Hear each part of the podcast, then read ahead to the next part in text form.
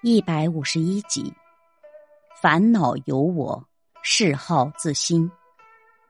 原文：世人只缘认得我字太真，故多种种嗜好，种种烦恼。前人云：“不复之有我，安知物为贵？”又云：“知身不是我，烦恼更何亲？”真破地之言也。原文的意思是，只因世人把自我看得太重，所以才会产生种种嗜好、种种烦恼。古人说：“假如已经不再知道有我的存在，又如何能知道物的可贵呢？”又说：“能明白，连身体也在幻化中，一切都不是我所能掌握、所能拥有，那世间还有什么烦恼能侵害我呢？”这真是至理名言。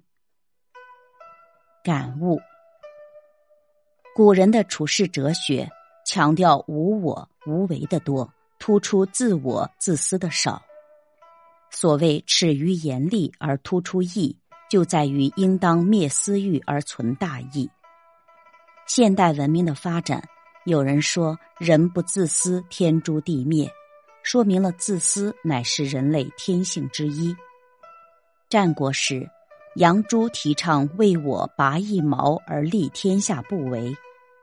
杨朱所以倡导极端的自私主义，是因为战略时代的一些野心政客经常以国家人民为借口发动战争来满足更大的私欲，因此他才认为，假如人人都为我而不为他，那岂不是天下太平了吗？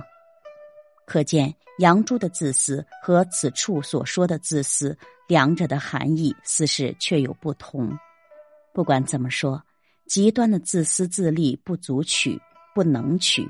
为人处事太过自私，难有朋友，难寻合作者，也会因为个人私欲太强，便会带来物欲的不满，带来无穷的烦恼。现代社会强调自我，是人格气质的自我。而非物欲情欲的自我。